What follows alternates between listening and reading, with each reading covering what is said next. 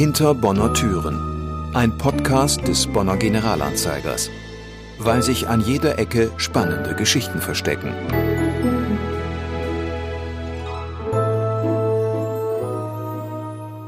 Bonn im Jahr 1794. In einer prächtigen Kirche im Bonner Zentrum gehen französische Soldaten ein und aus. Sie führen wiehernde Pferde mit sich, deren Hufe laut auf dem Steinboden klappern. Holzmöbel werden verbrannt, um die kalte Kirche zu beheizen. Hier wird so bald kein Gottesdienst mehr stattfinden, denn die nächsten Jahre wird die Kirche als Pferdestall und Lager genutzt. Bonn ist nicht wiederzuerkennen. Die bis vor kurzem noch kurkölnische Residenzstadt steht unter französischer Herrschaft. Hallo oder vielleicht lieber Bonjour. Herzlich willkommen zurück zu Hinter Bonner Türen. Ich bin Christine Ludewig und mir gegenüber sitzt Johanna Lübke. Hallo und willkommen zurück auch von mir. Heute öffnen wir die Tür zu der Namen Jesu Kirche in Bonn, die kurzzeitig mal einen anderen Zweck als Gottesdienste hatte. Kaum zu glauben, aber Bonn war vor langer Zeit mal eine französische Stadt und zwar ab 1794 und hatte damit ab 1804 Napoleon zum Kaiser. Der Rhein war damals die Grenze Frankreichs, also die rechte Rheinseite Bonns gehörte nicht dazu. Das ist auf jeden Fall ein riesiger Themenkomplex und wir können hier nicht die ganze Story erzählen, das ist, glaube ich, klar. Wir geben euch deshalb nur eine sehr kurze Zusammenfassung, wie es dazu kam. Die Franzosen hatten dem Deutschen Reich bereits 1792 den Krieg erklärt im Zuge der Koalitionskriege. Das waren die militärischen Auseinandersetzungen zwischen Frankreich und den anderen europäischen Machtrivalen, die sich nach Ende der französischen Revolution entwickelten. 1792 nahmen französische Truppen erste Teile des Rheinlands ein. Zwei Jahre später waren sie dann in Bonn angelangt. Die Besatzung dort an sich soll friedlich abgelaufen sein. Die Franzosen errichteten einen sogenannten Freiheitsbaum auf dem Bonner Marktplatz, ein Symbol der französischen Revolution. Dann ging alles auch sehr schnell. Einen Monat später wurde für alle eroberten Gebiete zwischen Maas und Rhein, also auch für Bonn, ein neues Verwaltungssystem eingeführt mit einer Zentralverwaltung in Aachen. Die Bezirksverwaltung für die Stadt und das Kurfürstentum Kurfürstentum Köln wurde in Bonn eingerichtet und die alte Reichsstadt Köln wurde, widerwillig muss man sagen, auch in den Bezirk Bonn eingegliedert. Von einer Neuerung habt ihr vielleicht schon mal gehört. Die Franzosen brachten das erste bürgerliche Gesetzbuch, den Code Civil, ins Rheinland.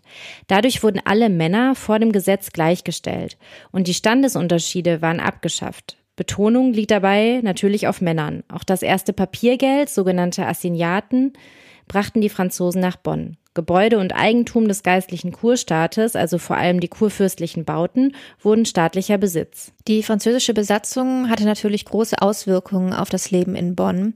Erstmal wurden die Vorlesungen an der Uni unterbrochen und das Unigebäude wurde zu einem Krankenhaus und später zu einem Lagerraum für Stroh als Futter für die Pferde der Franzosen. Auch das Poppelsdorfer Schloss wurde zu einem Krankenhaus Betten und anderes Mobiliar dafür schleppte man aus Wohnungen von vertriebenen Bonnern herbei. Und wie stand die verbliebene Bonner Bevölkerung dazu? Der ging es während der Besatzungszeit zumindest nicht sehr gut, kann man, glaube ich, sagen. Die Bevölkerungszahl reduzierte sich um etwa 20 Prozent und große Teile der Bevölkerung verarmten. Den Anforderungen des Militärs wurde so ziemlich alles andere untergeordnet.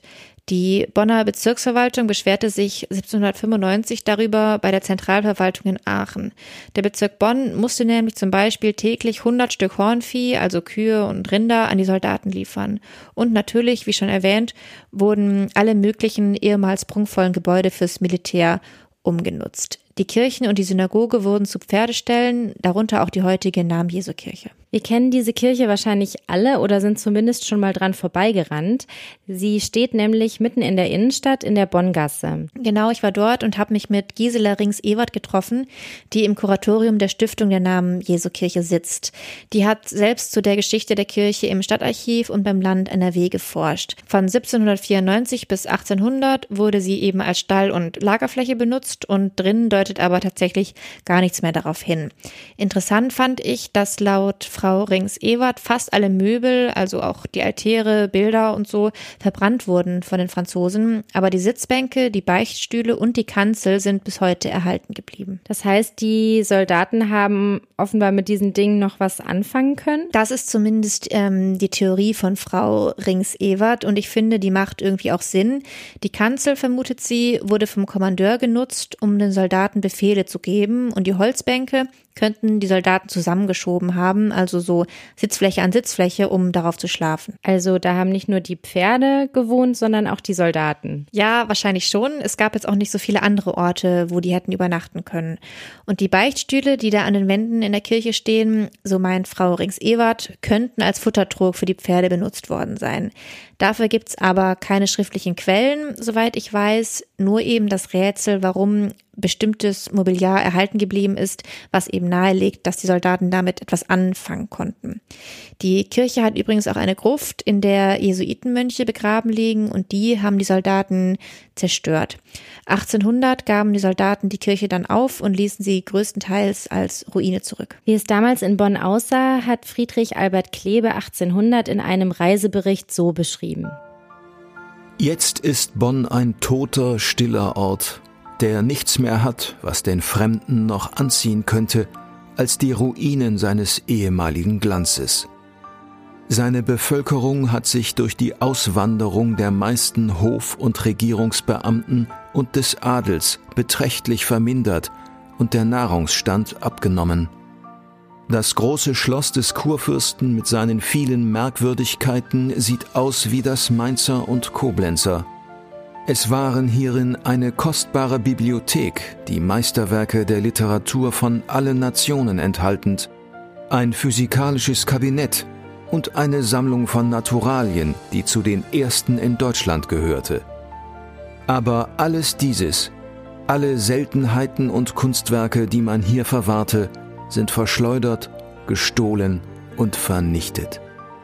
Auch die Situation der Juden verschlechterte sich während der Franzosenzeit. 1808 hat Napoleon ein Dekret die Juden betreffend erlassen, das sogenannte schändliche Dekret. Ab da konnten sich die Juden zum Beispiel nicht mehr niederlassen, wo sie wollten, und auch nicht mehr den Beruf ausüben, den sie wollten. Ein Großteil der Bonner Bevölkerung war aber wohl zumindest am Anfang noch recht positiv eingestimmt dem neuen Kaiser gegenüber. Napoleon kam auch zweimal selbst nach Bonn und da wird es teilweise deutlich. Das erste Mal wenige Monate nach seiner Krönung zum Kaiser am 16. und 17. September 1804. Da machte er in Bonn auf seiner Rheinlandreise Halt, als er seine neuen Gebiete persönlich inspizierte und sich als Herrscher seinen neuen Untertanen vorstellen und feiern lassen wollte. Er wollte außerdem schauen, ob sich Bonn als Festungsstadt eignet. Und das muss auf jeden Fall ein Riesending gewesen sein, als sich Napoleon nach Bonn bequemt hat. Genau, das war tatsächlich ein Riesenereignis. Wir haben dazu auch ein paar Quellen, die in dem Buch Bönsche Geschichte und Geschichten von Josef Niesen genannt werden. Nachmittags um 16 Uhr am 16. September 1804 versammelte sich der Bonner Munizipalrat, also der Gemeinderat, vor dem Kölntor, das ist heute am Wilhelmsplatz, und wartete stundenlang, muss man sagen. Gegen 7 Uhr erschien dann die Kaiserin, also Napoleons Frau Josephine, in achtspänniger Kutsche, begleitet von vier sechsspännigen Wagen. Napoleon tauchte an dem Tag aber nicht auf und hat die ganze Sause verpasst, die dann folgte. Die lange Prozession fährt durchs Kölntor mit dem Bonner Bürgermeister und dem Stadtrat an der Spitze. Mit Trommelwirbel, Musik, Kanonenschüssen und Glockengeläut geht es durch die Stadt. Die Route, die für das kaiserliche Paar vorbereitet wurde, ist geschmückt, die Häuser mit Grün und Blumen gesäumt. Bewaffnete Bürger bilden ein Spalier, Dahinter steht das jubelnde Stadtvolk. Es geht bis zum Palais von Anton Maria Graf von Belderbusch. Ein riesiges Anwesen am Rhein, wo rund 160 Jahre später die Bonner Oper gebaut werden wird. Dort soll das Paar logieren. Dann gab es einen Empfang in der heutigen Namen Jesu Kirche. 1804 wurde die Kirche ja schon nicht mehr als Stall genutzt, sondern hatte unter anderem schon neue Altäre aus dem nahegelegenen Franziskanerkloster bekommen und war dabei, renoviert zu werden. Am Abend wurde dann wohl türkische Musik auf dem Rhein gespielt, eine Tradition, die sich Napoleon von den Königen des Ancien Regime, also zum Beispiel Ludwig XIV., abgeschaut hatte. Napoleon hat sich auch mal blicken lassen, aber erst am Morgen danach gegen 9 Uhr. Da gab es dann nochmal Glockengeläut und große Feierlichkeiten und so ist er mit großem Tamtam dann auch zum Belderbuscher Hof gezogen. Danach wollte er endlich Bonn anschauen. Dabei kam es zu folgender Anekdote. Napoleon und sein Gefolge ritten ungestüm im Galopp den Rhein hinunter und durch den Graben die Wachsbleiche hoch bis zum Sterntor.